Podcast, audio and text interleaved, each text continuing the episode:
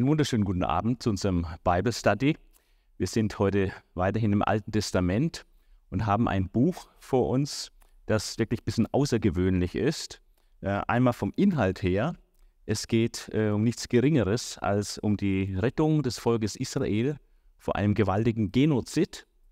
Aber was auch besonders ist am Buch Esther ist, dass es eine ganz andere Erzählperspektive einnimmt als alle übrigen Bücher äh, des Alten Testaments, indem es nämlich eine säkulare Erzählperspektive einnimmt. Wir werden dazu noch mehr hören. Äh, zunächst ist immer zu fragen bei solchen Büchern, äh, um welche Textgattung handelt es sich eigentlich? Ja? Macht ja einen großen Unterschied, ob etwas ein historischer Bericht ist oder ein Märchen. Ja? Und äh, von daher wird hier, hier auch diskutiert, was es für eine Textgattung ist. Und wenn man in das Buch Esther hineinschaut, äh, dann muss man sagen, ganz klar, das Buch selbst präsentiert sich als ein historischer Text. Also es erörtert ganz viele historische Begebenheiten. Das merkt man schon mal an der Einleitung. Es war in der Zeit des Xerxes, jenes persischen Königs, der von Indien bis Nubien über 127 Provinzen regierte und dessen Thron in der befestigten Oberstadt von Susa stand. Also diese Einleitung und auch die Schlussformel am Ende äh, gibt sehr deutliche Auskunft, dass wir es hier mit historischen äh, Tatsachen zu tun haben. Ich lese mal den Schluss noch. Da heißt es, alle seine Taten, also die von Xerxes und Verdienste, sind in der Chronik der Könige von Medien und Persien aufgezeichnet. Dort wird auch beschrieben, zu welch hoher Stellung er Mordechai erhob, einer der Hauptakteure hier in diesem Buch. Also das ist alles historisch klar verankert.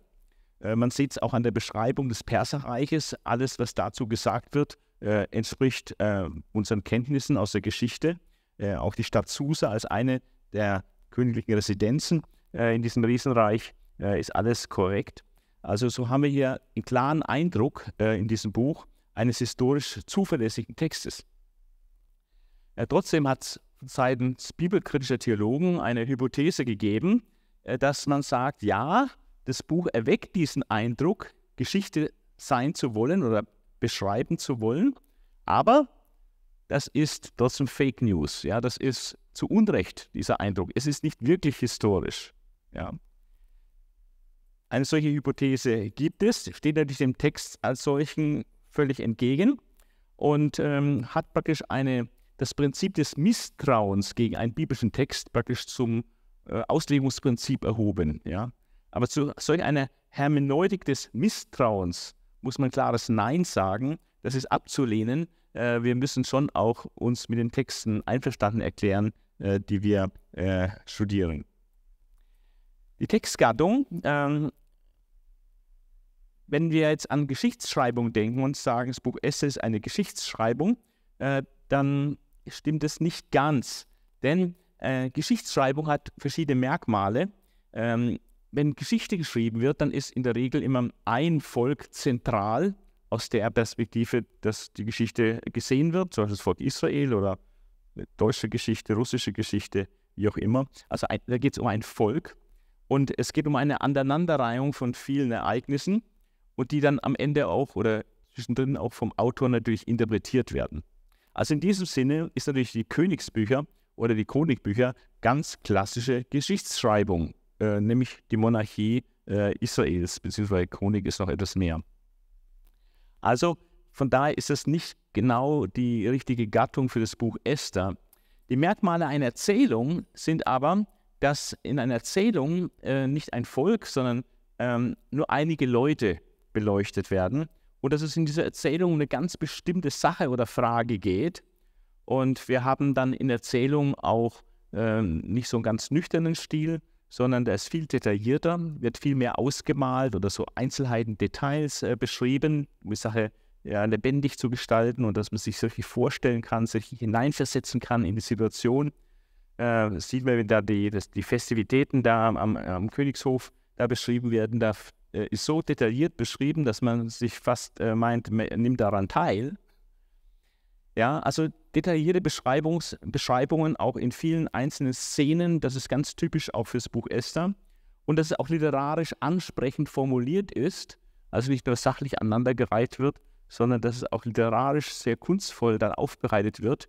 und da gibt es verschiedene literarische Stilmittel. Äh, eins zum Beispiel ist äh, Ironie.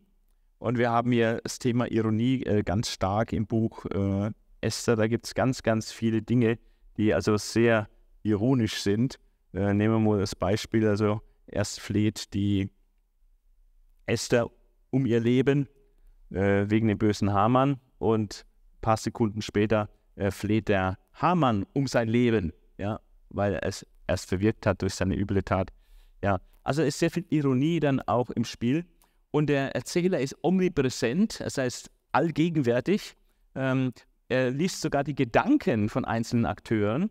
Also es wird uns sogar mitgeteilt in Kapitel 6, Vers 6, was der Hamann gedacht hat. Und, ähm, und da ist nur der König und der Hamann beieinander und trotzdem der Erzähler weiß über alle Einzelheiten Bescheid. Fazit, ähm, Esther ist schon ein historischer Text, aber keine klassische Geschichtsschreibung, wo es um ein Volk geht, sondern ist eine historische Erzählung.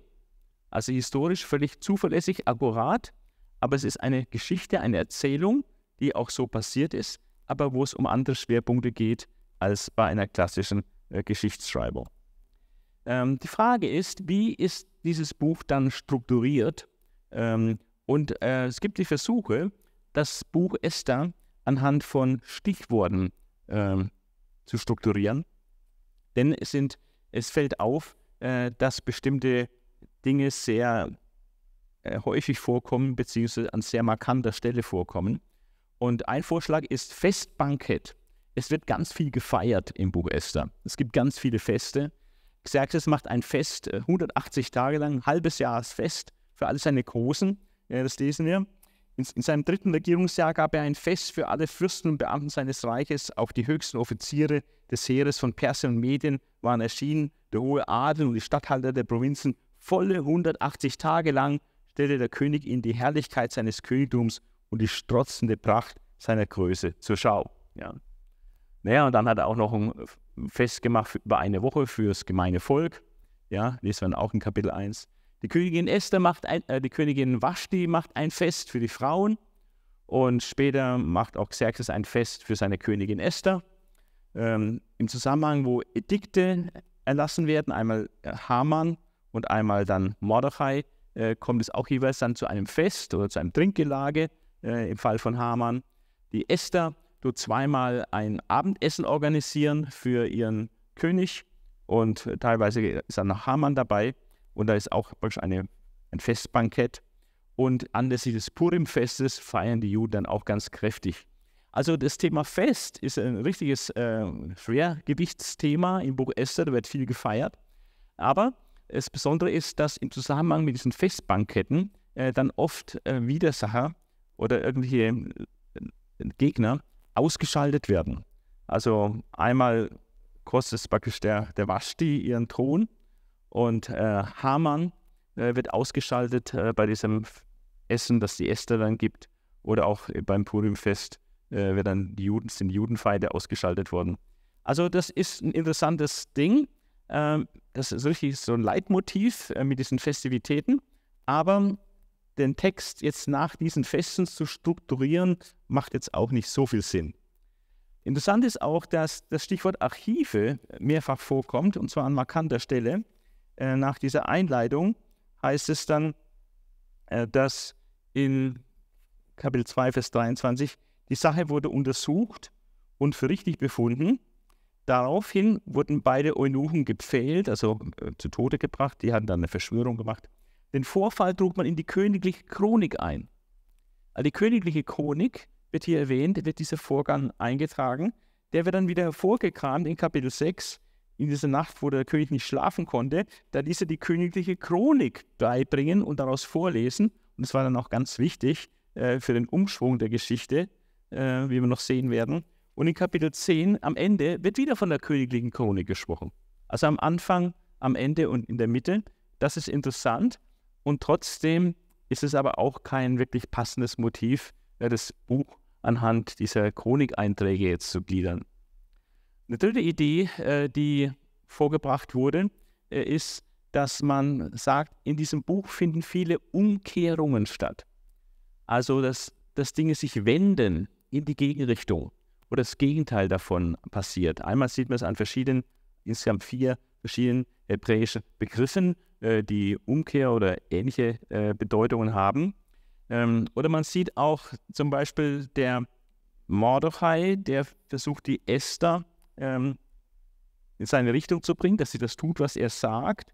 Äh, aber da geht es um Gehorsam. Wohingegen der Hamann, der versucht, den König äh, zu veran veranlassen, äh, dass der König das tut, was er will, nämlich diesen, diesen, Genozid an den Juden zu machen. Aber das, äh, da geht es nicht um Gehorsam, sondern geht es um Manipulation. Ja? Also der Ziele erreichen durch Manipulation von Menschen oder Ziele erreichen durch ein Gehorsamsverhältnis. Ja, das ist so eine interessante Umkehrung. Oder ähm, der Hamann, der wirft das los, also irgendwo ein Stück weit Zufall auch, äh, welcher Tag dann ausgewählt werden soll für diesen geplanten Genozid. Äh, der Mordechai, der ähm, tut nicht würfeln oder so, sondern der hat immer, äh, handelt immer aufgrund von Information. Ja? Also auch interessant, aufgrund von Sachinformationen zu handeln oder aufgrund von Losglück oder Losentscheid zu handeln.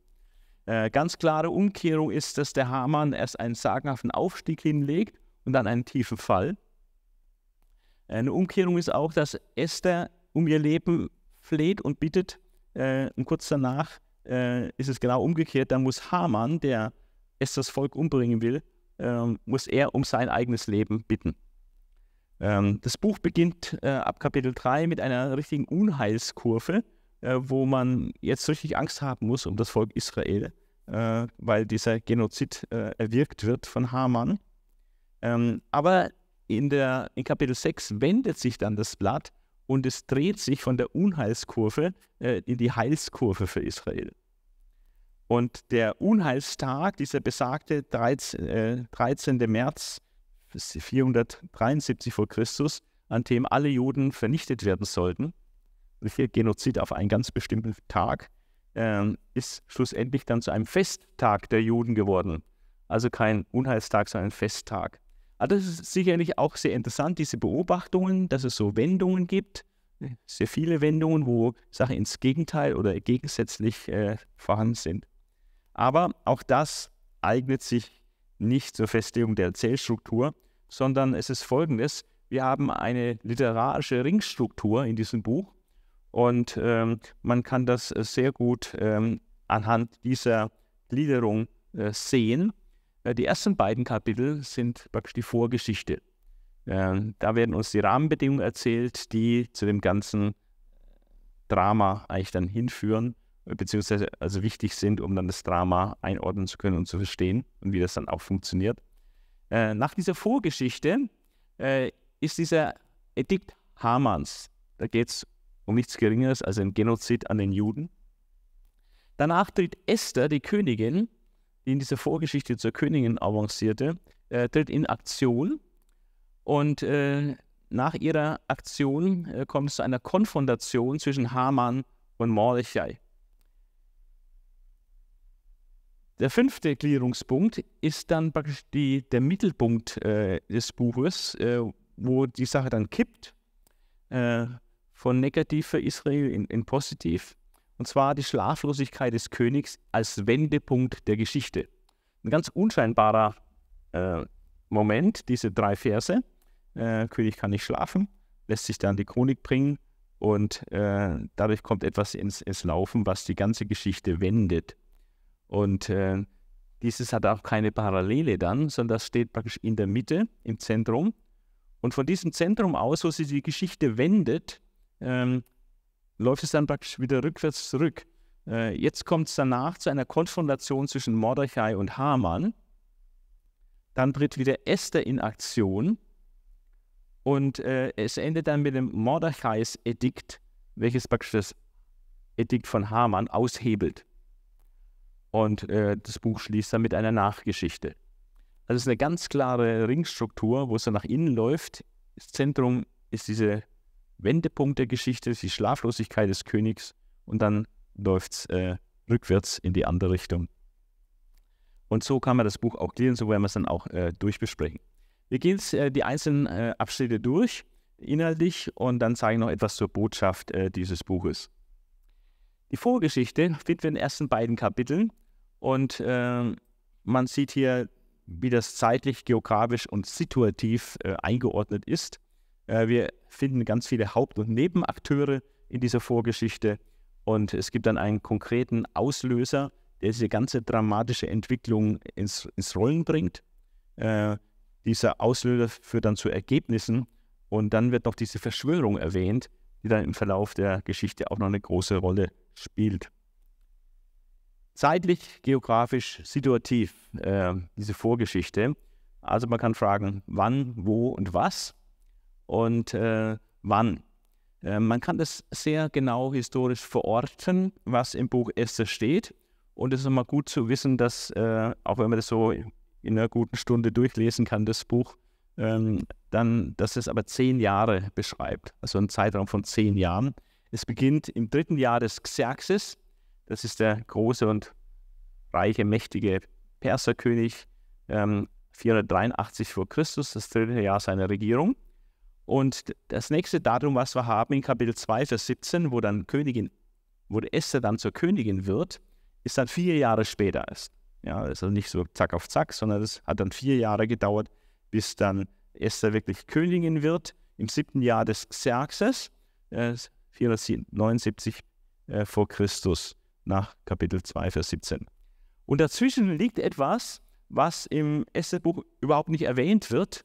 Es wird allerdings in, in Daniel ähm, Kapitel 11 äh, findet sich da eine kurze Notiz dazu, nämlich, ähm, dass Xerxes einen Griechenland-Feldzug gestartet hat, ähm, der allerdings nicht erfolgreich war, äh, wo er einige Niederlagen einstecken musste. Aber da war er so anderthalb Jahre beschäftigt äh, und deswegen ist auch zwischen der Verstoßung der Vasti und der Installation der neuen Königin äh, auch ein bisschen Zeit vergangen, weil da eben dieser Griechenland-Feldzug dazwischen lag, der aber im Buch Esther nicht erwähnt wird. Dann äh, kommt das besagte zwölfte Jahr des Xerxes, ähm, wo ähm, dann der Haman seinen Anschlag äh, unternimmt. Also ist auch fünf Jahre ins Land gegangen, wo nichts Besonderes passiert. Esther ist einfach Königin und äh, nach fünf Jahren, nachdem sie König geworden ist, äh, nimmt, unternimmt Haman seinen Anschlag. Das hat er sich im April 474 ausgedacht und hat dann ein, einen Tag äh, fest bestimmt, äh, wo er dann das äh, weiter äh, betreibt. Und äh, das sind verschiedene Daten in diesem Jahr und dann noch weitere Daten im 13. Regierungsjahr des Xerxes. Äh, wir kommen dann noch auf diese Geschehnisse im Einzelnen zurück. Ja, aber das zeigt einfach mal die zeitliche Verordnung, Verortung äh, in der Regierungszeit des Xerxes äh, vom 3. bis zum 13. Jahr seiner Regierung hat es stattgefunden, was im Buch Esther steht. Es findet statt in Susa, also ist es ähm, in der Hauptstadt des Perserreiches. Das ist die Perspektive, aus der alles erzählt wird. Äh, hier ist das Zentrum, hier residiert äh, Xerxes mit seiner Frau Esther und hier lebt auch Mordechai, äh, der einer der Hauptakteure ist, wie wir noch sehen werden. Es gibt aber dann ähm, auch Hinweise auf das Gesamtreich mit seinen 127 Provinzen. Ähm, und äh, das spielt dann auch noch eine, eine, Rolle im Blick auf die, dieses, diesen Genozid, äh, weil das ja das nicht nur die Hauptstadt Susa betreffen soll, sondern im gesamten Persischen Reich sollen die Juden auf einen bestimmten Tag hin getötet werden. Äh, in der Vorgeschichte äh, haben wir dann äh, drei Feste, äh, die da eine Rolle spielen. Dieses halbjährige Fest, ein halbes Jahr Feierlichkeiten äh, für die Großen, das ist praktisch bevor er seinen Griechenland-Feldzug äh, dann unternommen hat, hat ein halbes Jahr gefeiert. Dann ein siebentägiges Fest für die Einwohner Susas, dass die auch mal ein bisschen Freude haben. Und dann ein siebentägiges Fest, was die Königin Vashti für die Frauen ausrichtet. Äh, die Hauptakteure äh, in der Vorgeschichte ist der Ahasveros, äh, so wie er in der Bibel genannt wird, oder je nach Übersetzung ist das der Xerxes, das ist also identische, äh, identische Person. Äh, der biblische Ahasveros ist der in der Geschichte als Xerxes bekannte äh, König. Und äh, der ist unglaublich reich, mächtig und natürlich hat er seinen eigenen Kopf und was er sagt, ist Gesetz und hat seine Berater und der erscheint vielfältig als Hauptakteur in dieser Vorgeschichte. Dann äh, spielt noch die Vashti eine Rolle, das ist seine Ehefrau. die sich hervortut durch einen Ungehorsam. Ja, wie sehen wir noch, der Ahasverus gibt ihr da einen Befehl und sie hat einfach keine Lust. Und das bringt dann die ganze Sache ins Rollen äh, und ist ein richtiges Politikum geworden, äh, dass sie hier einen Befehl des Königs verweigert. Ähm, Mem Memuchan ähm, ist auch ein Hauptakteur, weil er eine längere Rede hält. Er ist ein Ratgeber von, von Ahasverus, also von Xerxes, äh, der dann auch diesen äh, Rat gibt, was mit dem Ungehorsam von der Waschte jetzt zu beschließen ist. Äh, das kann man ja nicht einfach durchgehen lassen, weil das große Probleme verursachen würde äh, für die ganze Geschlechterordnung äh, im ganzen Reich, wenn man das durchgehen lässt, dass sie einfach den Befehl ihres Mannes und Königs ignoriert. Äh, Memuchan gibt da einen guten Ratschlag und deswegen wird er hier erwähnt, äh, ausdrücklich namentlich auch, äh, weil er dieser, diesen Rat gibt. Hegai ist eine weitere Figur, der ein bisschen eine größere Rolle spielt in dieser Vorgeschichte. Äh, der ist äh, über das Frauenhaus gesetzt, äh, wo also die, der Harem praktisch gehütet wird, Haremswächter könnte man sagen, und der auch sehr weise ist und Ratschläge gibt und auch dann die Esther, die dann in den Harem kommt, auch sehr wohlwollend begleitet und ihr auch ein paar Tipps gibt und so. Also, und dann Mordechai, ähm, das ist ähm, neben dem König, äh, ist Mordechai, Esther und später Haman dann die Hauptakteure. Aber in der Vorgeschichte ist, spielt Haman noch keine Rolle, sondern Mordechai. Und da will ich kurz lesen, was über Mordechai gesagt wird, dass man das gut einordnen kann. In Kapitel 2, Vers 5 bis 7 lesen wir, nun lebte im Palastbezirk von Susa ein jüdischer Mann namens Mordechai, Sohn des Jair aus dem Stamm Benjamin. Er war ein Nachkomme von Shimi und Kish. Also das ist äh, eine bekannte Familie. Seine, Verfahren, seine Vorfahren waren unter den Verschleppten gewesen, die vom babylonischen König Nebukadnezar mit König Joachim von Juda in die Verbannung geführt worden waren. Also er war bei dieser zweiten Wegführungswelle, waren seine Vorfahren dabei, äh, als, also 587 äh, vor Christus, als die Wegführung war. Und jetzt sind wir gut 100 Jahre später nach dieser Verbannung. Mordechai hatte nun die Tochter seines Onkels nach dem Tod ihrer Eltern als Pflegetochter angenommen. Ja, also er hat eine Pflegetochter, das ist die Esther, und äh, das dreht sich dann auch eben ganz viel um ihn und seine Pflegetochter. Die spielen dann eine ganz große Rolle, um diesen Genozid zu verhindern. In Kapitel äh, 2, Vers 11 heißt es, jeden Tag ging Mordechai vor dem Hof des Frauenpalastes vorbei, um zu erfahren, wie es Esther ging und was mit ihr geschah. Also war total interessiert an, an seiner Pflegetochter, hat sich gekümmert und hat immer diesen Kontakt äh, aufgenommen. In Vers 19 äh, lesen wir auch nicht seine Notiz. Ähm, als die jungen Frauen in das zweite Frauenhaus gebracht worden waren, hatte Mordechai eine Position am Königshof inne. Also hat ein bisschen Aufstieg gehabt und hatte eine gewisse Position am Königshof. Welche sie genau ist, wird zu dem Zeitpunkt noch nicht gesagt. Später ist er noch mehr aufgestiegen, aber zu dem Zeitpunkt hat er eben auch schon eine gewisse Position am Königshof wahrscheinlich in der Verwaltung irgendwie. Vers 22 ist noch eine wichtige Sache. Es hat vielleicht auch mit seiner Position zu tun am Königshof, ähm, weil da war eine Verschwörung. Da haben sich zwei königliche Eunuchen, ähm, die die Torwache befehligten, gegen Xerxes eine Verschwörung geplant und wollten einen Mordanschlag auf den König unternehmen. Und Mordechai hat davon gehört, von diesem Mordanschlag, den die vorhaben, und hat es der Königin Esther mitgeteilt und die hat es dann sofort auf dem König gemeldet. Also ähm, man konnte als einzelner Beamter nicht einfach vor den König treten, also er ist dann praktisch über seine Pflegetochter gegangen, die Königin war in der, der Zeit und hat es dann gemeldet. Das sollte dann für den weiteren Verlauf noch eine ganz entscheidende Episode sein. Und äh, die nächste Hauptfigur, Hauptakteur ist die Esther, ähm, die auch in Kapitel 2 näher beschrieben wird. Diese Pflegetochter von Mordechai, sie hieß Hadassah, äh, das heißt äh, Myrrhe, ähm, wurde aber auch Esther genannt. Und Esther heißt Stern. Ja? Also das äh, sind etwas verschiedene Namen, aber es ist durchaus üblich, dass äh, Menschen äh, mit zwei verschiedenen Namen äh, genannt werden. Ähm, sie ist Hadassah wurde aber auch Esther genannt und war außerordentlich schön, also sehr hübsch. Logisch, der König äh, so wie die heute Leute sich immer so Models holen, die reichen äh, Leute holen sich Models als Ehefrauen, weil sie schön sind und so war nicht Esther auch schön, sonst hätte der König sich da nicht für interessiert. Er wollte natürlich schöne Frauen haben. Als der königliche Erlass bekannt gemacht war, viele Mädchen in den Palastbezirk von Susa gebracht wurden, war auch Esther unter ihnen. Also sie kam dann im Zuge dieser Frauenfindung sozusagen, eine Ersatzfrau für die Vashti, die verstoßen wurde, äh, ist sie da mit reingekommen in diesen Pool von Frauen, äh, die dann eine Chance hatten, praktisch Königin zu werden. Ähm, nicht nur Nebenfrau, sondern wirklich Hauptfrau, Königin zu werden. Und ähm, Esther war da dabei. Sie wurde in den königlichen Harem aufgenommen, unter dem Eunuchen Hegai übergeben. Dieser Hegai, der gerade eben auch erwähnt wurde, da ist sie übergeben worden. Er sorgte dafür, dass ihre Schönheitspflege sofort begann und sie die beste Ernährung erhielt. Also sie wurde begünstigt von diesem Hegai. Er hat irgendwie Gefallen an ihr gefunden, dass sie sehr sympathisch war. Sieben ausgewählte Dienerinnen aus dem königlichen Haushalt stellte er ihr zur Verfügung und ließ sie in die schönsten Räume des Frauenpalastes umziehen. Also sie hatte da wirklich eine privilegierte Stellung, äh, weil sie irgendwie die Gunst von Hegai äh, erhielt. Esther verschwieg jedoch ihre jüdische Herkunft.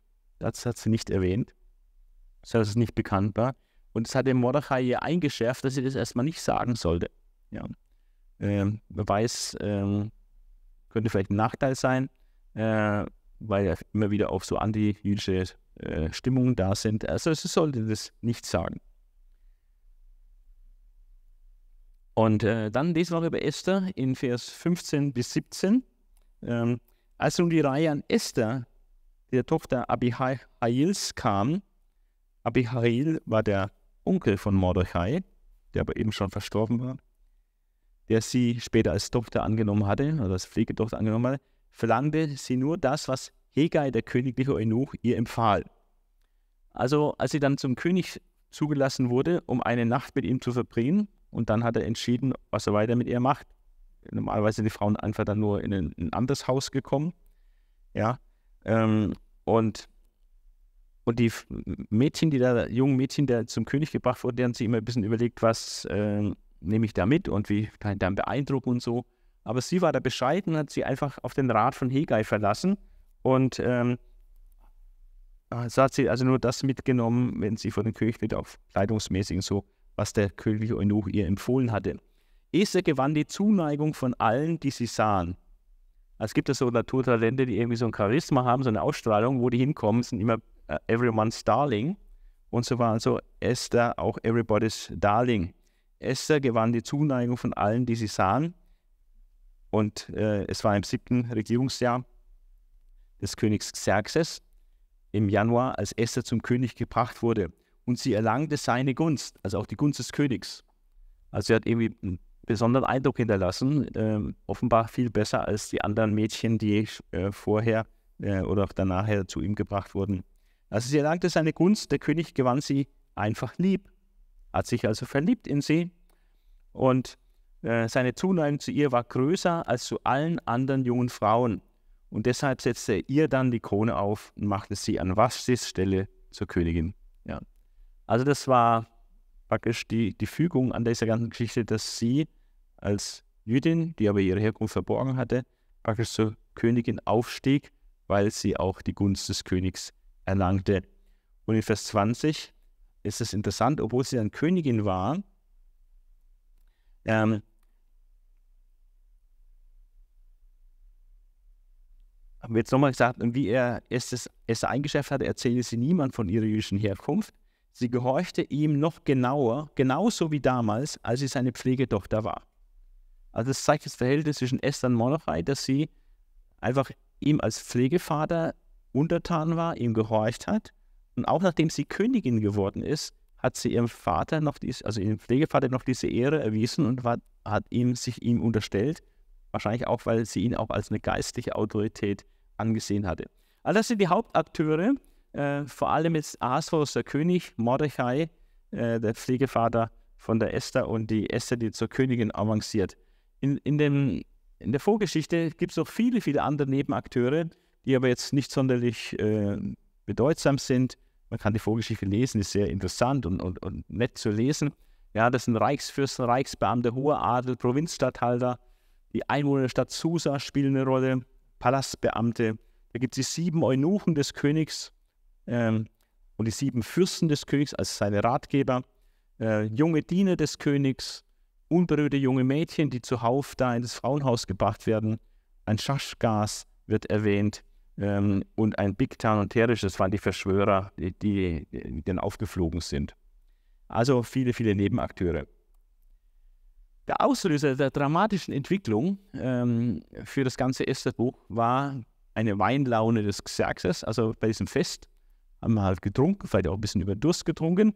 Und dann kam es, schoss es ihm einfach ins Hirn, ähm, jetzt seine Frau diesen Männern da mal vorzuführen und damit anzugeben, zu protzen, weil die ja so schön war. Ne? Deswegen lässt er einen Befehl geben, er ist schon ein bisschen angetrunken vielleicht, äh, Befehl zur öffentlichen Vorführung seiner schönen Frau Vashti. Ja? Und die Vashti, als sie diesen Befehl bekommt, sagt, habe ich keine Lust drauf jetzt, habe ich keinen Bock drauf jetzt, ja. Äh, so nach seiner Pfeife tanzen, der will mich da jetzt da vorführen, von nee, das ist nicht das, was ich jetzt brauche, ja. Und hat sie das missachtet.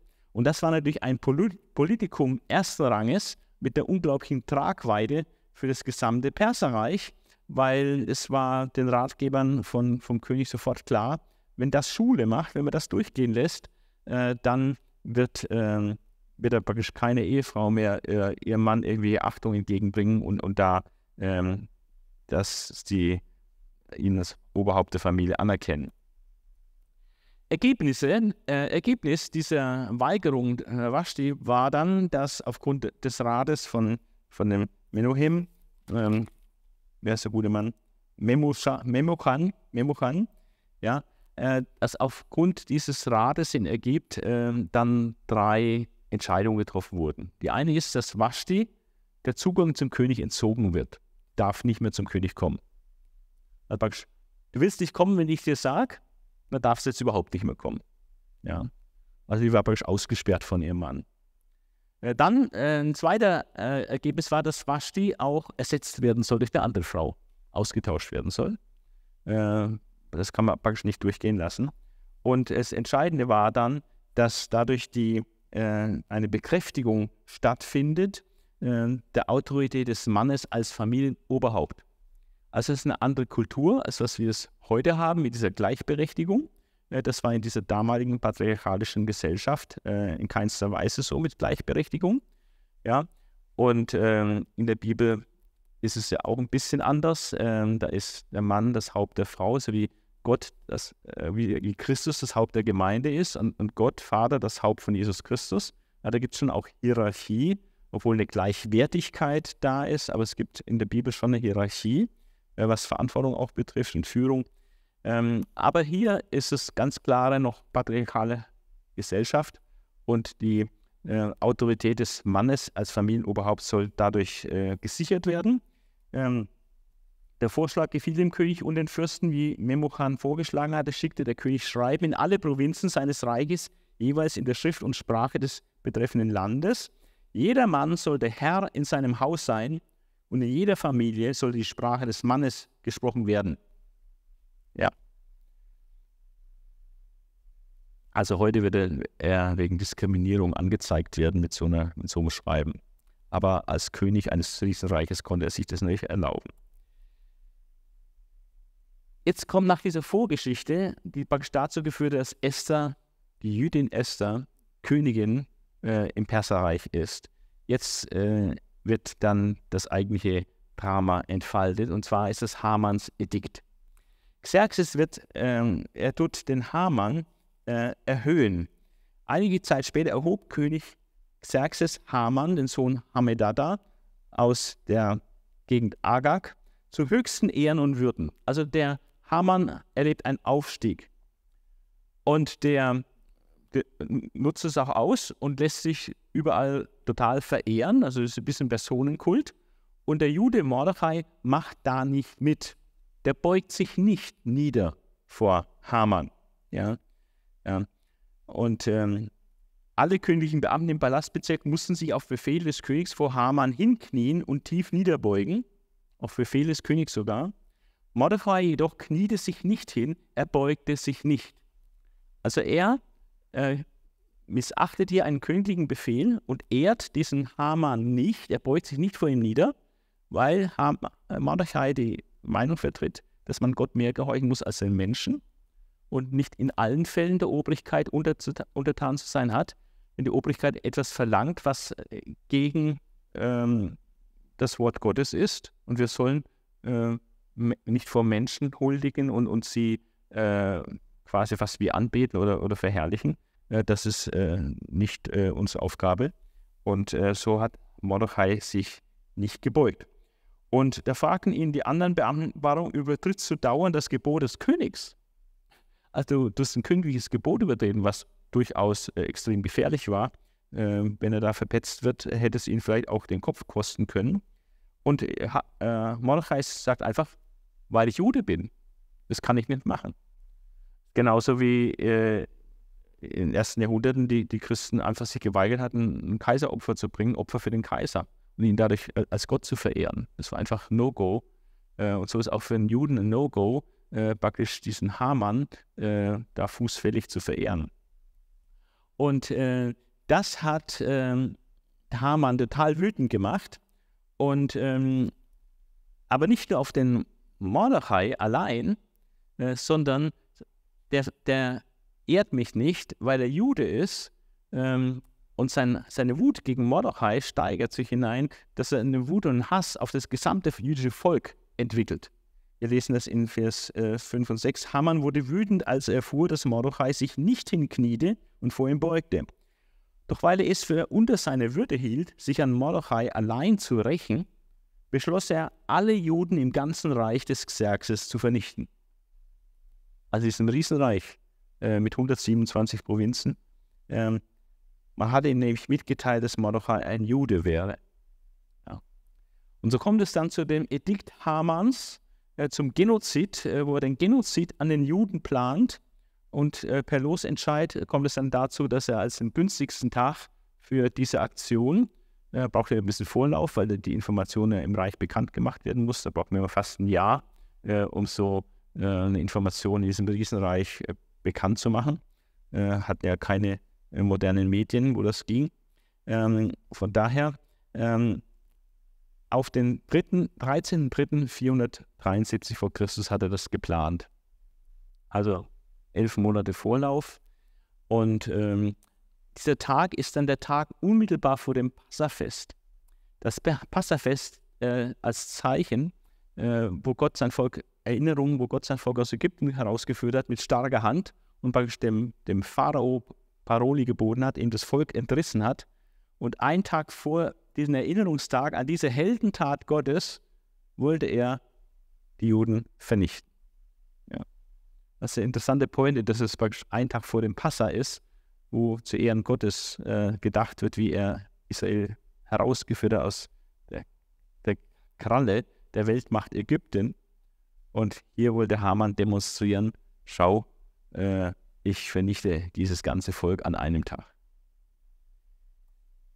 Äh, dann tritt Esther in Aktion. Also die Trauer Mordechais und der Juden ist natürlich groß. Also von diesen Edikteuren, das wird dann also verbreitet durch äh, Boten äh, ins ganze Reich, äh, wird die Information gegeben, dass auf diesen Tag ein Beschluss ist äh, mit den königlichen Siegeln und so, dass an diesem Tag alle Juden vernichtet werden dürfen und ihr Besitz praktisch äh, eingesteckt werden darf. Und Mordechai und auch alle Juden, die diese Informationen jetzt auch bekommen haben, sind total traurig, am Boden zerstört. Und, ähm, es, und Mordechai hat eine Idee, wie das vielleicht abgewendet werden könnte. Und äh, da, dazu ist es wichtig, die Esther, die, die Frau ähm, des Königs, der diesen Befehl praktisch autorisiert hatte, äh, zu mobilisieren. Und ähm, das ist interessant. Ähm, dieses, dieser Dialog, wie Esther jetzt mobilisiert wird. Ähm, 4 bis 17. Esthers Dienerin und Eunuchen berichteten ihrer Herrin, was sich vor dem Tor abspielte. Sie erschrak heftig und ließ Mordechai Kleidung bringen, damit er den Trauersack ausziehen konnte. Denn mit Trauersack darf man natürlich nicht in den Palast eintreten. Ähm, doch er nahm sie nicht an. Er legte diese Trauerkleider nicht ab. Da rief Esther den Eunuchen Hattach, den der König zum Dienst für sie abgestellt hatte, und schickte ihn zu Mordechai hinaus. Er sollte in Erfahrung bringen, was denn überhaupt los sei. Das hat sie gar nichts mitgekriegt von dem Ethik. Die war ja in einem goldenen Käfig da im Palast. Das hatte die, die gar nicht mitgekriegt, dass die Juden ermordet werden sollten. ähm, und die fragt, was ist denn da los? Warum ist Mordechai so außer sich? Hadach ging zu Mordechai auf den Platz vor dem Königstor. Dieser berichtete ihm alles, was geschehen war und nannte ihm auch die genaue Silbermenge, die Haman dem König für die Staatskasse versprochen hatte, damit er die Juden vernichten könne. Das war eine ziemlich große Menge, 10.000 Talente Silber. Das ist etwa das Jahresaufkommen, was, was äh, im persischen Staat an, an, Steuern eingenommen wurde, hat er ihnen praktisch versprochen. Äh, die Steuer kriegst du extra, wenn dieser Befehl äh, durch, umgesetzt wird. Und von daher ist auch viel Geld im Spiel und viel Gewinn im Spiel, äh, was die Sache natürlich erschwert, es wieder abzubiegen. Außerdem übergab sie ihm, äh, übergab er ihm, also Mordechai übergab diesen Boten, eine Abschrift des Erlasses zur Vernichtung der Juden, der in Susa veröffentlicht worden war. Er sollte in Esther zeigen, ihr alles berichten und sie dringend auffordern, zum König zu gehen und für ihr Volk um Gnade zu bitten. Das war der Rettungsplan, dass sie, Esther als Frau des Königs, für das Volk der Juden um Gnade fleht. Als Hadach zurückkam und Esther berichtete, was Manochai ihm aufgetragen hatte, schickte sie ihn ein zweites Mal und ließ ihm sagen, es war nicht, so einfach, einfach zum König zu gehen, wie wir jetzt hier sehen. Sagt, alle Diener des Königs und alle seine Untertanen in den Provinzen kennen das unumstößliche Gesetz. Es gibt da praktisch eine Gesetzmäßigkeit. Und zwar folgendes. Wer ungerufen zum König in den inneren Hof kommt, wird, egal ob Mann oder Frau, hingerichtet. Ja, da konnte nicht einer da mal reinplatzen.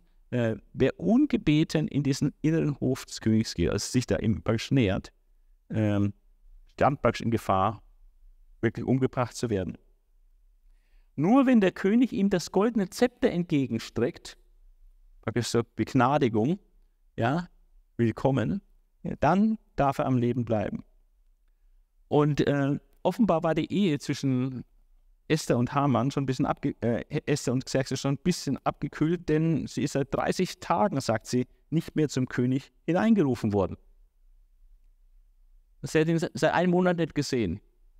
Wahrscheinlich mit anderen Frauen vergnügt, da hat er viele, einen großen Haaren. Äh, und sie war im Moment nicht so eng an ihm dran, seit 30 Tagen, und sie wusste nicht, wie lange es dauert, äh, bis sie wieder mal Gelegenheit hat, äh, zum König zu kommen. Und das ist eben ein großes Risiko, wenn sie einfach in den Königshof eintritt, ohne gerufen worden zu sein. Weil das könnte ihr den Kopf kosten. Das ist die Problematik hier. Und als man Mordechai die Worte Esses mitgeteilt hat, ließ er ihr antworten. Und das ist sehr aufschlussreich, was er jetzt hier sagt. Bilde dir nicht ein, dass du als einzige Jüdin dein Leben retten kannst, nur weil du im Königspalast wohnst. Denn wenn du in diesem Augenblick schweigst, jetzt gilt es, wenn du in diesem Augenblick schweigst, wird von anderswoher Hilfe und Rettung für die Juden kommen. Also Malcha war sich sicher, dass Gott sein Volk nicht vernichten lässt. Dass Gott da sicherlich eingreifen wird auf irgendeine Art und Weise. Ja? Ähm, er dachte, es könnte gut durch Esther sein, aber wenn sie schweigt, dann wird Gott sich irgendeinen anderen Weg finden, ja, wie er es macht. Ja? Aber er, er, sagt ihr, doch du und deine Verwandtschaft, ihr werdet zugrunde gehen. Wer weiß, ob du nicht gerade für eine Zeit wie genau diese zur Königin erhoben worden bist. Dass das praktisch alles von Gott so gefügt ist, im Grunde genommen. Ja, genau für diese Situation bist du jetzt da im Palast und hast diese Gelegenheit, äh, den König äh, praktisch hier in, in privaten Gespräch äh, zu bitten, diesen, diesen Mordplan ähm, zu zerstören. Da ließ Esther Mordechai antworten, geh und ruf alle Juden, die sich in Susa finden lassen, zusammen, fastet für mich, esst und trinkt drei Tage lang nichts, weder am Tag noch in der Nacht. Also er hat richtig Angst, dass äh, der König ihr vielleicht nicht dieses Zepter entgegenstreckt und sie wieder nicht ganz unvorbereitet, geistlich unvorbereitet hineingehen. Deswegen eine geistliche Vorbereitung, drei Tage beten und fasten, äh, auch als Gebetsgemeinschaft der ganzen Judenschaft. Und dann würde sie es wagen, äh, ihr Leben da einzusetzen. Und dann will ich zum König hineingehen, nach dieser geistlichen Vorbereitung, dass dafür gebetet und gefastet wird vom, vom ganzen Volk. Und dann will ich zum König hineingehen, auch wenn es gegen das Gesetz ist. Man darf das ja nicht. Und wenn ich umkomme, dann komme ich um. Also das ist äh, eine gute Entwicklung jetzt bei Esther, dass sie diesen Mut fasst und sagt, okay, wenn ich dann umkomme, ich weiß ja nicht, wie es ausgeht. Wenn ich umkomme, komme ich um, aber ich kann auch nicht einfach schweigen. manchmal, es gibt Situationen, wo man einfach auch sein Leben mal reinwerfen muss und sagen, okay, komme ich um, dann komme ich um. Äh, es gibt Situationen, wo einfach Schweigen ein No-Go ist. Und, ähm, und so kam es dann auch. Und dann haben wir den ersten Auftritt äh, vor Xerxes, äh, macht es sehr geschickt äh, und ähm, dort in diesem, in diesem ersten Auftritt, äh, er streckt ihr auf das Zepter entgegen, ja, das ist äh, auch für die göttliche Fügung hier gewesen, dass er das Zepter entgegenstreckt und dass sie nicht umgebracht wird, sondern dass sie ans Ohr von dem König gelassen wird und sie macht ihn neugierig. Sie tut doch gar nicht gleich äh, herausrücken mit der Sache, sondern sie lädt ihn ein zu ein, einem Fest ähm, und ähm, sagt, ich habe mal vorbereitet und, und komm du doch ähm, und äh, nimm auch den Hamann mit. Ja? Und, ähm, und dann werde ich dir sagen, was ich eigentlich für ein Anliegen habe. Ja? Also es macht ich Spannung, ne? baut Spannung auf, macht ihn neugierig. Ein sehr, sehr geschickter äh, Auftritt. Ja. Nach diesem Auftritt, äh, bevor es am nächsten Tag dann zu diesem Fest kommt, äh, König Haman und Esther, wo die dann auch äh, Abendessen haben zusammen, äh, kommt es zu einer Konfrontation zwischen Haman und Mordechai. Ähm, und der Mordechai verdirbt Hamans gute Laune. Ähm, Haman ging an diesem Tag voller Freude und guter Laune hinaus, doch als er im Tor an Mordechai vorbeikam und sah, dass der nicht aufstand und ihm keinerlei Ehrerbietung erwies, wurde er von Wut gepackt. Ja. Doch er beherrschte sich und ging nach Hause. Dann ließ er seine Freundin, seine Frau Seresh kommen und vor ihnen hat er dann geprahlt mit seinem Reichtum und seiner Macht. Und dann hat er aber seinen Ärger auf Luft gelassen, ähm, dass ihm all diese Reichtum und Macht kann es so lange nicht genießen, solange dieser Mordechai äh, nicht niederkniet vor mir. Ja. Und äh, sagt er, in Vers äh, 13 erwähnt er.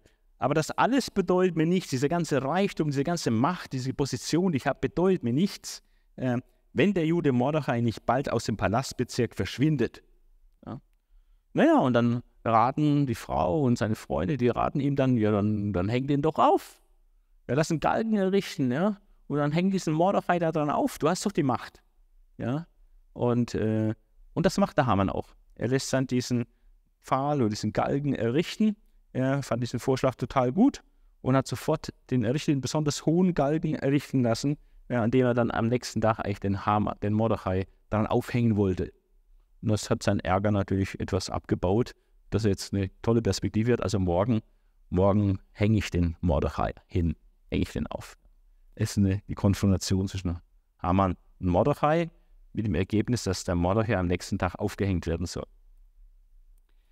Und dann kommt der Wendepunkt in dieser ganzen Geschichte, die Schlaflosigkeit des Königs.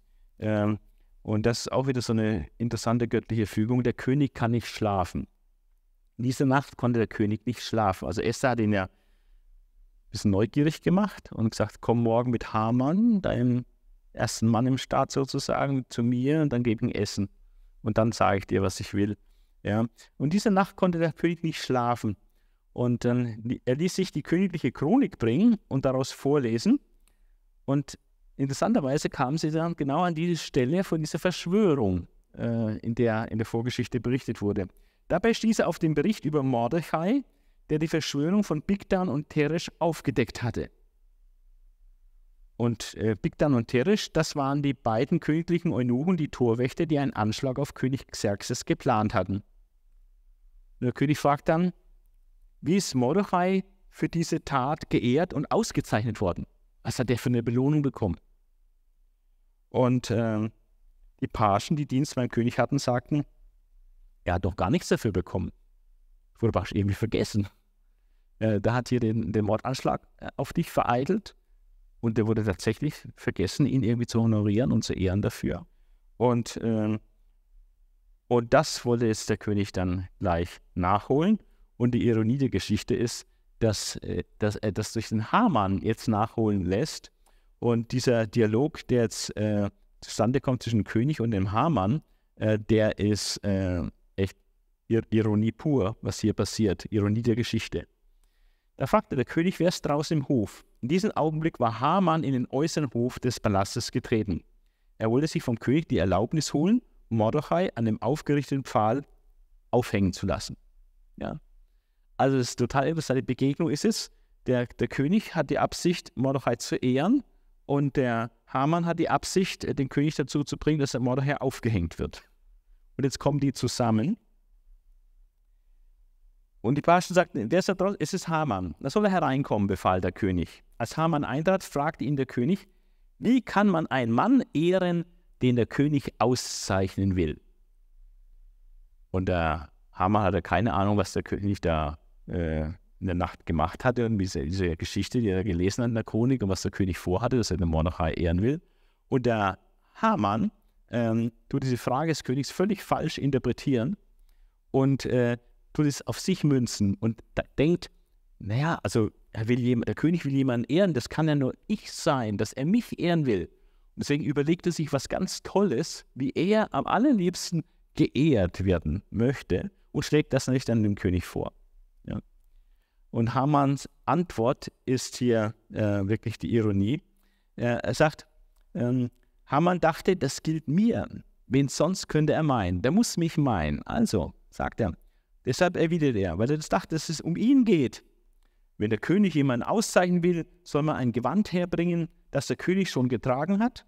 Also ein, ein äh, Secondhand von vom König, äh, ein königliches Gewand. Und ein Pferd, auf dem er schon geritten ist, mit dem königlichen Diadem auf dem Kopf. Also er will praktisch fast so auf Augenhöhe mit dem König soll er hochgehieft werden. Man soll Pferd und Gewand einem der Fürsten übergeben, damit dieser den Mann, den der König auszeichnen will, mit dem Gewand bekleidet und auf dem Pferd über den großen Platz der Stadt führt. Dabei soll er ausrufen, so ehrt der König einen Mann, den er auszeichnen will. Ja, und dann kommt die kalte Dusche für Hamann, dass äh, König sagt, genau, so machen wir es. Du bist der Fürst, der den Mordechai ehren soll. Auf diese Weise, wie du gerade gesagt hast. Ja. Also das ist ja absolute Oberironie der Geschichte. Ja. Der, Mordechai, der Haman kommt zum König, weil er Mordechai aufhängen will. Und er geht vom König weg und muss den Mordechai ehren und dieses ausrufen, als das ist der Mann, den der König ehren will. Und er ist praktisch der Diener dieses Mannes Mordechai, den er ehren soll. Es ist äh, unglaublich, wie das jetzt hier umgekehrt wird. Äh, er wollte die Ehrung von Mordechai haben, aber jetzt muss er Mordechai ehren. Ja. Und äh, da zeichnet sich schon ab, dass ein Untergang naht. Auf jeden Fall seine Frau und seine Freunde äh, sehen. Also wenn das äh, stimmt wenn Mordechai Jude ist, äh, dann wird ein ganzer Plan äh, Bach gehen. Dann wird es nicht funktionieren. Wenn der Mordechai jetzt in dieser Position ist, äh, so hoch erhoben, dann kann es nicht gelingen, dass du äh, diesen Genozid an den Juden äh, erfolgreich durchführen kannst. Also jetzt zeichnet sich schon ab, dass der Untergang Hamanns bevorsteht. Und jetzt natürlich wieder Esther in Aktion. Äh, König und Haman ist jetzt wieder bei dem Abendessen von Esther, was sie gibt. Aber eben jetzt nicht nur der König und Esther, sondern eben auch der Haman ist dabei. Und äh, der König ist schon ganz äh, aufgeregt und spannend, will wissen, also okay, irgendwas hatte Esther da, die will irgendwas Wichtiges, ja. Ähm, und was, was ist sein Wunsch? Und erneut fragt er sie, Esther, sag mir doch, was du willst. Und dann kommt sie raus mit der Sprache. Jetzt ist die Gelegenheit. Es ist der König, es ist Haman anwesend und sie ist anwesend und sie äh, tut es dem König äh, die, die Not sagen und ähm, sagt, wenn ich Wohlwollen beim König gefunden habe und wenn es, sein, wenn es dem König ist, dann möge mir mein Leben geschenkt werden. Das ist meine Bitte und mein Volk, das ist mein Wunsch. Also ihr Leben und das Leben ihres Volkes, darum bittet sie.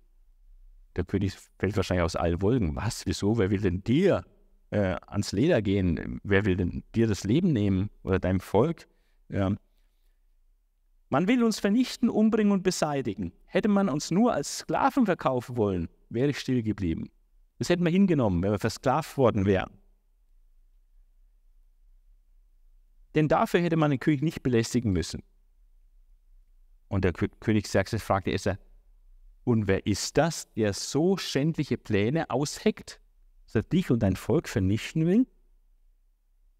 Und dann, äh, wie sie, unser Todfeind ist dieser böse Hamann hier. Der Mann, der sehr geehrt ist in den Augen des Königs, in eine sehr hohe Position gebracht hat, der wird plötzlich entlarvt als der, der der König, die Königin umbringen will und ihr ganzes Volk vernichten will. Und äh, der König ist so geschockt von dieser Information, dass er ein bisschen auf den Balkon geht. Und äh, in dieser Zeit, wo der König kurz rausgeht, hat natürlich Haman erkannt, dass jetzt sein Leben in höchster Gefahr ist, äh, dass er sein Leben jetzt praktisch verspielt hat. Und er nutzt die Sekunden, die er jetzt hat, und geht zur Königin und fleht sie um sein Leben an, äh, das natürlich total bedroht ist. Ist ja klar, dass er, der König es nicht dulden wird, dass seine Frau von Haman vernichtet wird. Und ähm, dann kommt der König wieder rein, sieht gerade, wie der Haman sich so flehentlich über die, die äh, Königin beugt. Da denkt er noch, will er jetzt ihr noch Gewalt antun in meinem eigenen Haus? Ja, und dann wird er weggeführt und äh, wird hingerichtet. Und da wird ihm noch gesteckt dem König, dass der dann Galgen für Mordechai errichtet hat. Und dann sagt der König, ja, dann, dann hängt ihn gleich selber an diesen Galgen auf, den er für Mordechai errichtet hat, sollte er selber aufgehängt werden. Und damit noch nicht genug. Esther und Mordechai beerben Haman äh, den ganzen Wohlstand. Ähm, noch am gleichen Tag schenkte König Xerxes der Königin Esther das Haus des Judenfeindes Haman. Mordechai aber erhielt Zutritt zum König, denn Esther hatte dem König mitgeteilt, wie er mit ihr verwandt war. Der König zog den Siegelring, den er Haman wieder abgenommen hatte, vom Finger und gab ihn Mordechai. Und Esther setzte Mordechai zum Verwalter über Hamans Besitz ein. Also ein völliger Tausch. Äh, der Haman wird alles geplündert, weggenommen und es bekommt Esther und Mordechai verwaltet es. Äh, sie beerben Haman. Und ähm, dann ist zeitlich eine Pause. Und dann gibt es nochmal eine weitere Aktion von Esther, wo sie dann äh, der König bittet, dass auch der das Edikt von Haman widerrufen wird. Ja. Ähm, das kann man jetzt auch nicht lassen, dass, der, äh, dass an, diesem Tag gemäß dem Edikt von Haman, was königlich autorisiert ist, jetzt alle Juden äh, schadlos umgebracht werden dürfen. Und ähm, sie bittet den König darum und dann erklärt der König natürlich, dass das allerdings irgendwie ja nicht so ohne weiteres geht. Denn ein Edikt, ein Lass des Königs der Meder und Perser ist unumstößlich. Er kann nicht widerrufen werden. Man kann den Erlass nur praktisch irgendwie austricksen. Ja. Und das geschieht dann auch, indem Mordechai, äh, er bekommt dann die Erlaubnis vom König, ein Edikt zu erlassen, als Antwort auf Hamans Edikt, wodurch praktisch das erste Edikt ausgehebelt wird. Als erste kann nicht aufgehoben werden oder widerrufen werden, das bleibt in Kraft. An diesem Tag dürfen alle Juden umgebracht werden von ihren Feinden schadlos, ihr Besitz darf geplündert werden. An diesem Tag ist das erlaubt. Und das kann nicht zurückgenommen werden. Aber es wird ergänzt durch ein anderes Edikt, was quasi das erste Edikt äh, ja, unschädlich macht. Und das lesen wir in Kapitel 8, Vers 7 bis 8 aber ein Erlass, der im Namen des Königs erfasst und mit einem Siegel bestätigt ist, kann nicht widerrufen werden. Ihr könnt jedoch im Namen des Königs eine weitere Verfügung erlassen, wie ihr es für richtig haltet, und sie mit meinem Siegel bestätigen. Und so wurde damals, es war am 30. Juni, der Schreiber des Königs gerufen. Mordechai diktierte ihnen einen Erlass an die Juden und die Satrapen, die Statthalter und die Fürsten der Völker in allen 127 Provinzen von Indien bis Nubien, also im gesamten Mittelpersischen Reich also bis südlich von Ägypten bis hinter nach Pakistan. Äh, das wäre so der, der ganze Nahe Osten bis, bis hinten äh, Richtung Indien. Und geschrieben war im Namen von König Xerxes und mit seinem Siegelring autorisiert, den er, er dem Marochai gegeben hat. Dann wurde er durch Eilboden, die auf Pferden aus den königlichen Gestüten ritten, in alle Provinzen geschickt, damit die Information noch rechtzeitig ankommt. Mit Eilboden, dass also dieser Brief mit dieser Bekanntmachung und diesem Edikt praktisch allgemein dann äh, bekannt ist in, im, im gesamten Riesenreich. Mit diesem Erlass gestattete der König den Juden in jeder Stadt, sich zum Schutz ihres Lebens zusammenzutun. Also sie dürfen sich jetzt verteidigen gegen ihre Feinde. Um Schutz ihres Lebens zusammenzutun und alle, die ihren Frauen und Kindern Gewalt antun wollten, die Feinde, die da in dem Ort sind und, und sie praktisch umbringen wollten. Zu vernichten, umzubringen und zu beseitigen und ihren Besitz zu erbeuten. Also sie bekommen einen Freibrief vom König im gesamten Reich an einem an diesem bestimmten Tag sich zu verteidigen und ihre, ihre Gegner umzubringen, die sie hassen und die sie umbringen wollen. Das sollte in allen Provinzen des Reiches an demselben Tag geschehen, nämlich genau an diesem 13. März.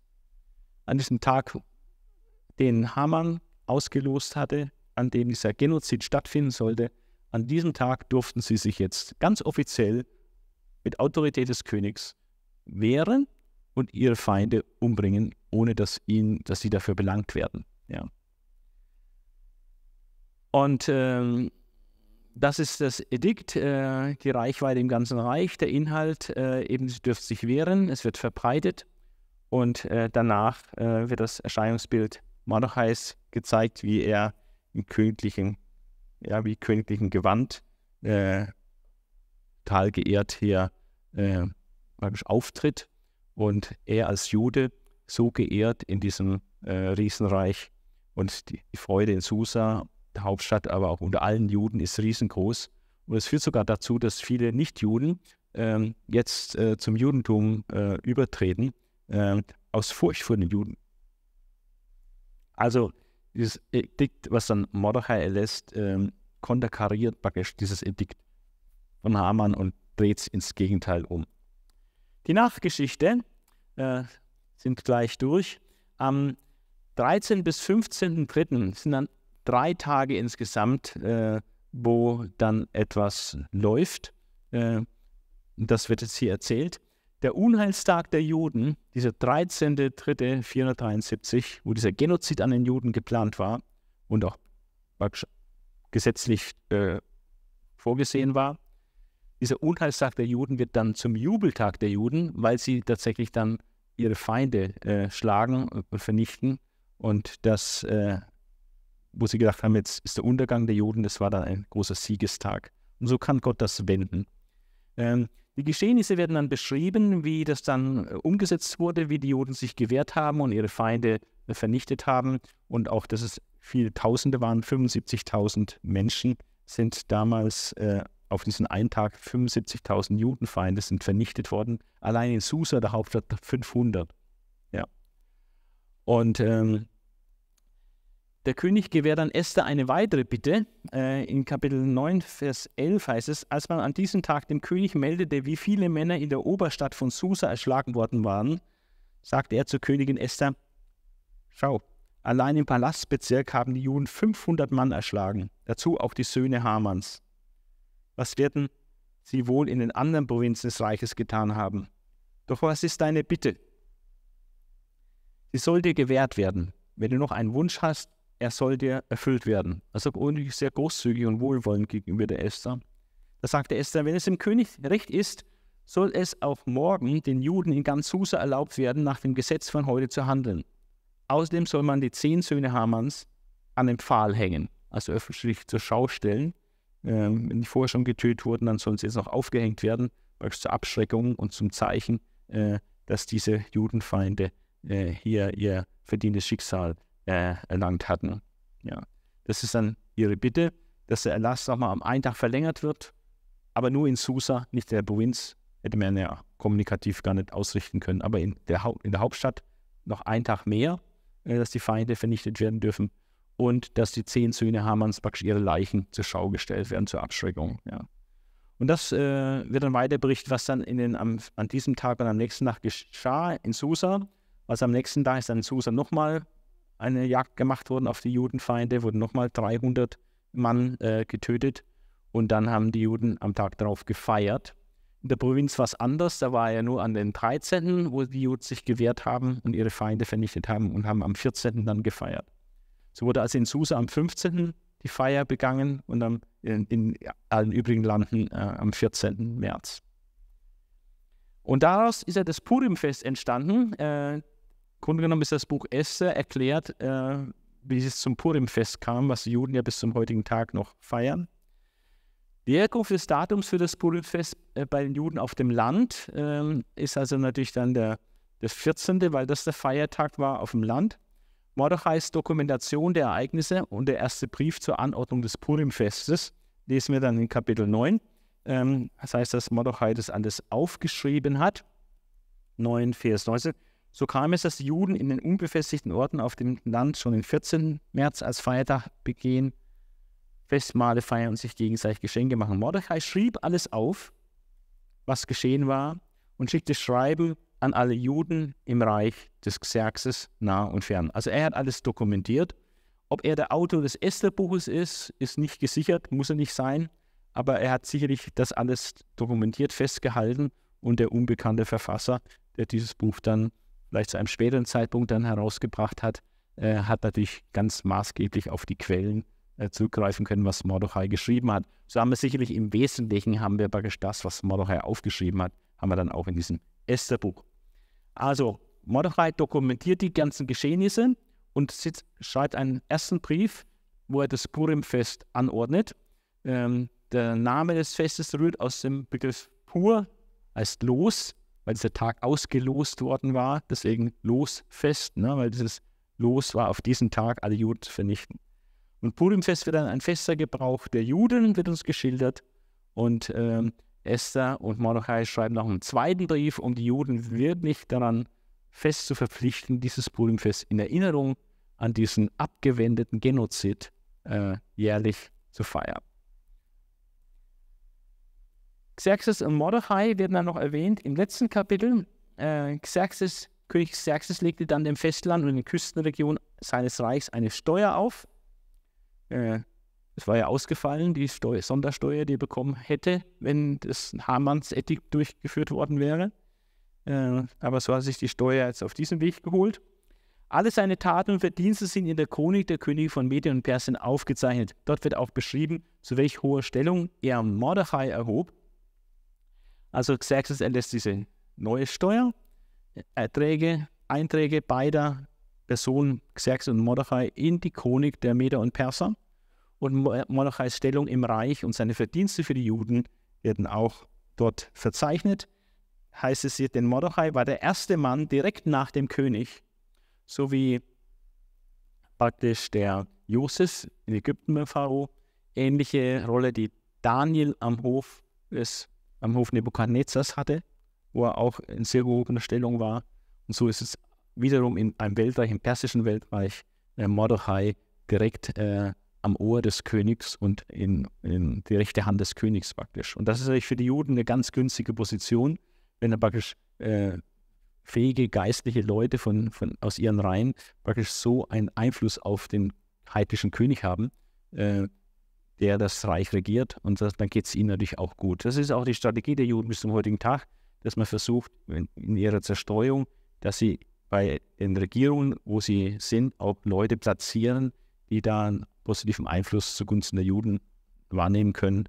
Äh, und das findet sich vielfach in der Geschichte. Also Mordechais Stellung im Reich und Verdienste für die Juden. Er sorgte für sein Volk und setzte sich stets für dessen Wohl ein. Also ein dickes Lob noch für Mordechai.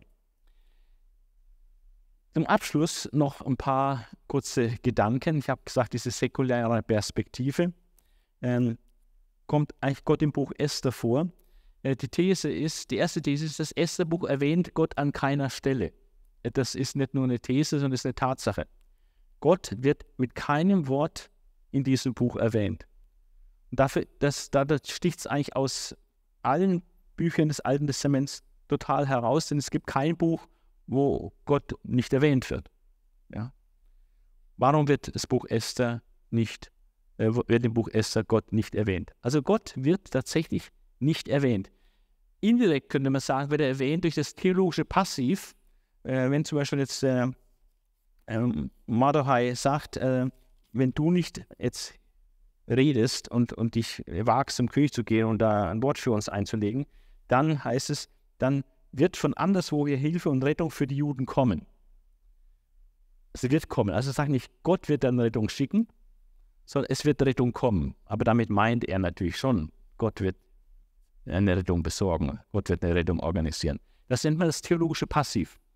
Ähm, also statt von Gott zu sprechen, spricht man einfach passivisch und meint, dass Gott der Urheber dieses Passivs ist. Also von daher höchstens indirekt durch theologisches Passiv wird Gott erwähnt. Aber weder der Name Gottes noch irgendeine Offenbarung Gottes, nichts wird von Gott und über Gott ausgesagt äh, im Buch Esther, also was wirklich geschrieben steht. Andererseits ist eigentlich auch klar, dass das Esther-Buch setzt Gott als allgegenwärtig und allwirksam voraus. Dass Gott ständig dabei ist in der Geschichte, dass Gott da alles wirkt und dass Gott alles äh, auch beobachtet und dass Gott handelt, dass Gott Dinge fügt, ja, das, das aus, aus, jeder, aus jedem Kapitel sieht man das, dass Gott hier irgendwie im Hintergrund am Werk ist. Ja. Aber es ist eben diese Spannung, es wird nicht ausgesprochen, obwohl es so ist. Und diese Spannung, Gott wird nicht erwähnt, und trotzdem ist Gott irgendwie allgegenwärtig und allwirksam in diesem Buch, ähm, ist eine neue Dimension. Folgende Ereignisse sind entweder zufällig oder von Gott gefügt. Also die Alternative ist, wenn es Gott nicht gefügt hat, dass man sagt, es ist alles Zufall. Aber dann wäre es so viel Zufall, dass es schon kein Zufall mehr ist. Ja? Was wäre alles zufällig? Also dass Esther damals in jener Zeit wirklich zu Xerxes Ehefrau wurde. Zufall? Dass Mordechai von dieser Verschwörung hört. Zufall? Äh, dass Xerxes der Esther Audienz dann gewährt und nicht so macht. Vor allem, dass der Xerxes in jener Nacht dann schlaflos ist und dann sich die Chronik holt, sich das vorlesen lässt in der Nacht.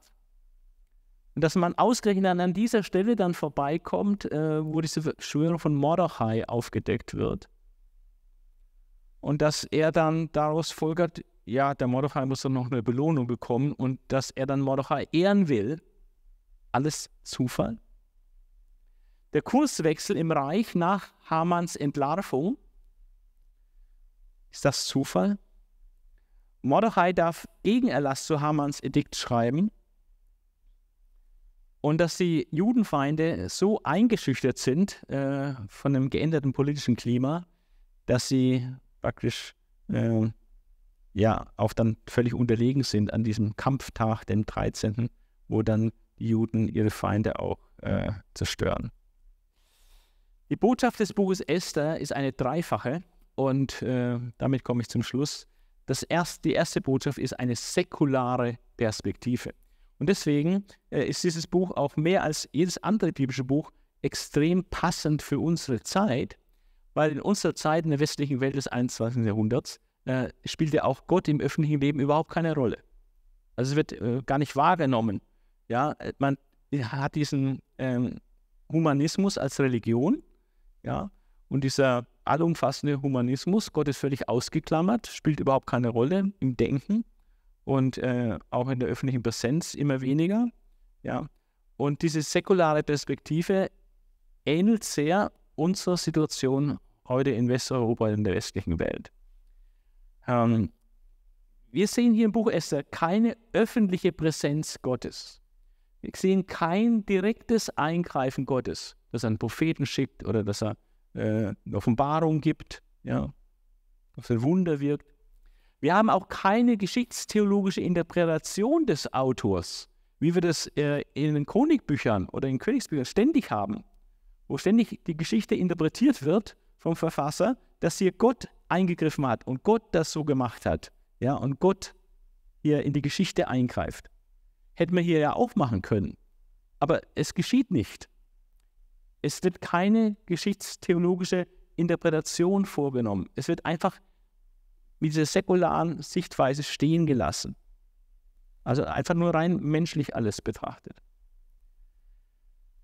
Haman, der Judenfeind, will kurz vor Passa, diesem Erinnern an den Siegestag Gottes, will er die Unfähigkeit Gottes demonstrieren, indem er auf diesen Tag alle Juden vernichten will. Es hat schon sehr Symbolik auch, dieser Tag. Was wir auch im Buch Esther sehen, ist eine Zusammenwirkung von menschlicher Leistung. Also der Mordechai und die Esther waren menschlich gesprochen die beiden Personen, denen das jüdische Volk zu verdanken hat, äh, dass es äh, dieser Genozid abgewendet wurde. Also es ist eine gehörige menschliche Leistung und die Esther hat dabei ihr Leben aufs Spiel gesetzt. Ja. Und der Mardochai war auch mutig, hat sich Jude genannt und äh, war kurz davor, selber aufgehängt zu werden. Ja. Also die haben da wirklich all in gegangen von dem, was sie beitragen konnten. Zusammenwirken von menschlicher Leistung und Gottes verborgenem Wirken. Ja. Im Hintergrund, wie Gott das alles dann so, so fügt. Das, das wirkt zusammen. Und wir haben dann immer, als, als glaubende Menschen, sehen wir immer eine Doppelkausalität.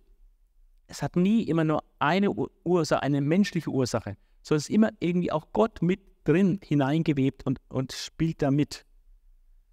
Und so ist diese Doppelkausalität, die wir im Buch Esther sehr schön sehen.